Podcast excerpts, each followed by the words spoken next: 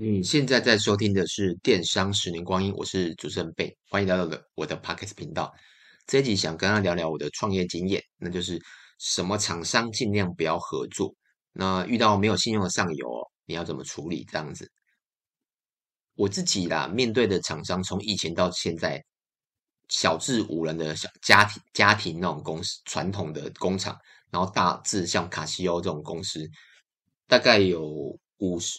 呃，将近有快将近一百家的上游经验，就不论有没有合作了。那我现在比较长期合作，大概有一二十家左右。那我经历的上游厂商非常非常的多。那我大概归纳出几个，就是尽量不要合作的厂商的原因呐、啊，跟一些为什么会遇到这样。那第一个就是回复速度非常慢的厂商。那早期呢，就是很多年前，他们我们的。沟通方式比较差一点，就是没有 Line 嘛，那只能用一些 Skype 啊、Email 啊，甚至电话交货。那我觉得可以接受，因为慢嘛，可能一天最慢两天。但现在呢，大家几乎全台湾应该没有人没有 Line 吧？成连那种七八十岁都有 Line 的。所以如果他两天未读的话，第一次还好。那我第一次我通常会问他，哎，那个为什么会没有读到？那他可能会有一些原因嘛，比如说可能。没看到，因为有些赖真的讯息太多，或是一些，反正他会讲出他的原因，那我就好可以。那第二次又发生，我这时候就不会讲了。然后第三次如果又发生，这时候我我不太能接受，我就会慢慢的用什么方式，我就会开始寻找有没有替代的厂商，或者是如果你没有选择性的话，什么意思？就是他的商品太独特了，或是你暂时找不到其他厂商。那你就慢慢寻找方法了，来教导他。举例啊，怎么说？你有可能有可能是那个是人为的问题啦，因为他可能他本身就是效率不好嘛，然后只是个员工，然后就是处理态度很差。那你这时候我可能会做几个方法，就是诶，问他有没有其他窗口。那你当然可以说原因嘛，所以比如说哦。就是啊，你这么忙啊，那有没有什么其他窗口让我交货比较方便？因为我可能我们公司呃希望交货快一点啊，或是老板要求这样子。那你忙没关系，我们可以跟其他人联络，用比较软的方式询问看有没有其他窗口，或者是你可以去观察对方他的主要业绩是什么，那你大概就知道原因了。如果啦，他的主要业绩可能很多都是实体，像我们有一家。它的主要业绩全部都来自于实，大部分大概九成都来自于实体，那只有一成来自于网络。那他不理我们，其实也可以接受。为什么？因为他九成都是九成都是实体，他理我们干嘛？也不能说大小眼，因为他可能就是忙到没有时间理我们。那这时候你就只能选择两两部分嘛。第一个，直接把这场砍掉。你要第一个找到你能跟他沟通的方式，因为你即使再逼他也没有用。为什么？因为你不是他的主要厂商，就你可以去观察一下他的主要厂商是谁。那第三个就是找到更适合的方式跟他沟通了。如果你的窗口没办法换的话，那你就可以询问他说：“哎，那我用什么方式跟你交货会比较方便？”比如说，你可以直接问他：“啊，是我用 email？” 你可以开玩笑讲啊：“哎，赖不方便，还是我用 email？还是用电话？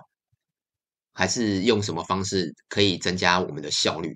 那他可能就会告诉你用什么方式，就只能如果你没有办法暂时淘汰他的话，你就只能慢慢的、慢慢的找到跟这一家供应厂商的合作方式。但最好的方式当然就直接淘汰啦。那第二个就是做事不精准或粗心大意的，那这个跟上一个有点像，但细节呃细部部分不太一样，我讲给大家听一下。像我们很多有些厂商啊，就会寄错货。那寄错货，我也是有方法啦。如果你发现这家厂商第一次寄错货，你就口头跟他讲：“哎，这个寄错了。”那他会跟你道歉嘛。然后你会发现第二次、第三次，那你就可以知道哦，这样厂商他属于非常容易寄错货。那寄错货会发生什么事？有可能你明明要出 A，结果你答应客人 A，结果三天后收到是 B，那你怎么出货？你就损失掉这笔订单嘛。那寄错货也有方法，你就是在他寄出的时候，你就说：“哎，那你可以拍张照给我看吗？我要确定一下是颜色啊、款式啊等等。”这个是什么？为什么要这么做？就是确定他有没有拿错货。这是针对那种比较皮的，不是皮皮啦，就是不是粗心大意的厂商就可以这样做。那好处就是帮助到自己嘛，你不要接了单结果又损失掉。那还有说有货，然后譬如说可能礼拜一跟你说哦有货有货，然后第到礼拜三你请他寄的时候，他又说哦没哦，就是讲一些原因说哦现在没货了。这个厂商也我们也遇过，就是很皮，非常的 很难处理，没而且不是一次，大概两三次都是这样。他总会用一些借口，比如说可能哦看错型号了啊，刚被一个客人就是他没注意就拿走了，那这个怎么处理？这个你只能跟他讲，我举例啊，我也是说，哎，帮我这个一定要留着，这个是我欠客人的，不然我我们公司会被罚钱。因为有些你有做购物中心就知道，如果你没出货会是被罚钱，或是你可以可以跟他说，哦，我会被主管骂啊，或是什么之类的，请他一定要留着。那你也可以用刚刚那一招，怕他拿错货的话，就请他拍照。然后就是第三个就是没有跟上时代啊。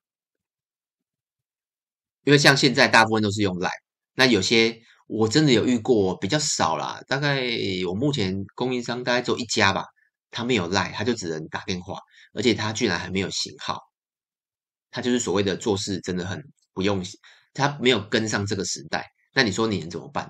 如果你还要继续跟他进货的话，那你一样嘛，你就只能问他有没有什么更好的办法。你要这时候你就要去配合他。你说，哎，那还是打电话。那打电话你们没有型号，我要怎么给你们图片？大概就是这样。因为有些像我们在北部还比较方便，那你有些是可能中部啊、南部啊要批货，或是有一些是国外的厂商，是真的比较麻烦。那你就只能适应对方的方式。还有一种类型呢，就是瑕疵率过高。那瑕疵率过高，你要想一下，是不是这个店家它本身就是。一家瑕疵率过高的厂商，我们早期卖手表，手表有分高阶跟低阶，那我们后来是属于呃中阶啦，就像卡西欧啊、Seiko，然后一些平价的手表，那有些比较平价的几百块的，它的瑕疵率真的比较高，那这时候我们就会开始去看说，哎，哪一家厂商瑕疵比较高？那如果真的比较高，我们。会慢慢的抓到哦，原来这家厂商他卖的货基本上瑕疵率偏高，这时候你就要思考一下，这家厂商适合自己吗？因为瑕疵率偏高的话，即使你卖再好啊，你客人最后也是会跑掉。像我们早期有卖过那种很便宜的，然后大概卖十只会回来一只，或是被客诉一只，我们最后会选择算了不卖。为什么？因为第一个你处理客服的时间要花很长很长。那第二个是你的客人绝对会跑掉，因为你慢慢累积嘛，十个一个，有时候可能十只回来三只，这时候就很麻烦。你一定要淘汰它吗？我是觉得你可以去思考一下，或者你可以在这个店家找到适合的商品。如果它是某些 A 商品、B 商品，瑕疵率偏高，但它的 C 商品。或许它的品质还不错，真的有些是这种店家哦，那也可以只要卖新商品就好，就不一定要淘汰这个店家。这是我们曾曾经试过的。那最后一个就是重大瑕疵，重大瑕疵这个我们遇过几个了，那基本上绝对不要合作。第一个就是业务，我们很多窗口会遇到业务嘛，那业务我们遇过一个最恶质的，就是他明明知道他的品牌授权快到了。然后他之前我在 podcast 有讲过，他还故意把那一批货给我们。那时候我们还没卖这个品牌，那他也知道我们想卖，那就是告诉我们，哎，这个品牌可以卖啊，然后等等之类的。后来我们就真的进了，进了之后大概不到一个月哦，他我们就知道哦，他的品牌被拔掉了，所以换成下一个品牌经营。那这时候我们手上的货就变成什么？变成是。你要说它是前代理或是水货平输都可以，但它也是公呃国外原厂公司货嘛。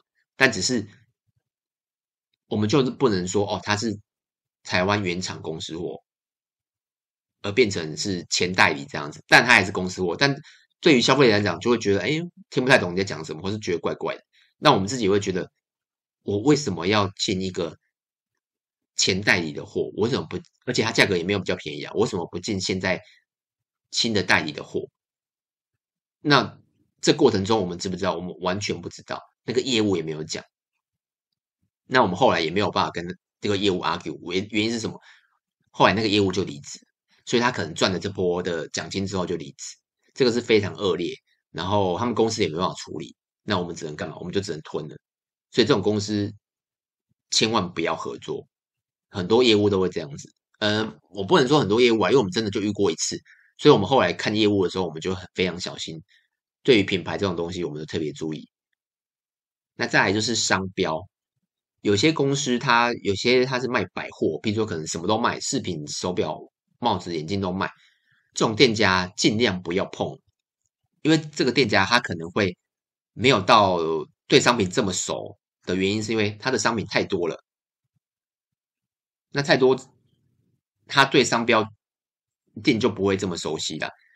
那你说，哎，那我们好像商品也的，我们的商品好像也很多，对不对？那你说我们熟不熟悉？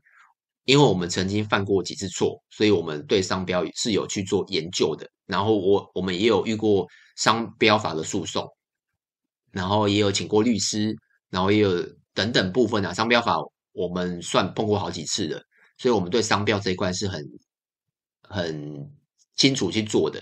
那只要遇到这种厂商讲的模糊不清，举例我问他说：“哎，这个东西可以卖吗？”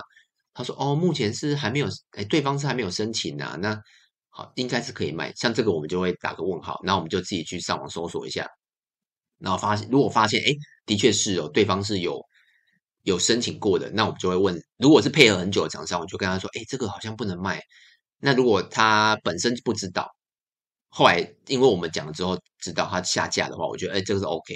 但有些厂商他是知道了，但故意，也不是说故意，他觉得不会被抓，所以他就故意。然后另外还有一种更更特别，我们有曾经有进过进去过一家厂商，然后进去之后，他大概有七成全部都是仿冒品，因为很明显嘛，你又怎么可能同时有帽子的品牌，然后又有手表的品牌，又有鞋子的品牌，又有很就是很多品牌都在他们这一家，而且不同的品牌都聚落在这边。因为有时候手表跟帽子跟眼镜，他们的的接触范围是不一样的嘛，不可能你一家全部都谈到这么多合作，所以大概过了两三年之后，这家也收起来。因为后来我就听人家讲说，他应该是就是被抄掉这样子。所以像这种店家，你要很小心，尤其是全全部都是品牌的店家，你会去看他的他们的公司规模好像没有这么大，不太可能会经营到这个地步。那再来就是。商标模模讲的模糊不清的店家，那第三个是，它是属于百货型的店家，但也有一种啊，百货型店家它是经营很久的，这时候你就要去评估一下，或是你真的认真去研究一下商标。现在商标法比较改进了，它它还蛮好检索的，就是你可以用很多的方式去检索到这个是否有商标，大概这样。如果你对商标有什么疑问啊或问题，其实你可以。留言的方式找到我，那我可以帮你看，哎，这个东西有没有商标？因为有时候商标，嗯、呃，它必须要用英文，或者是权利人，或者是代办人是谁，或是中文，还有全形半形的问题等等啊，很多啦。我大概只懂商标啊，你说什么那个专利啊，这个我可能就不太懂，大概这样子。那你有什么问题呢？也可以到 YouTube 找我，我名字都是电商的十年光阴。那就这样子哦，拜拜。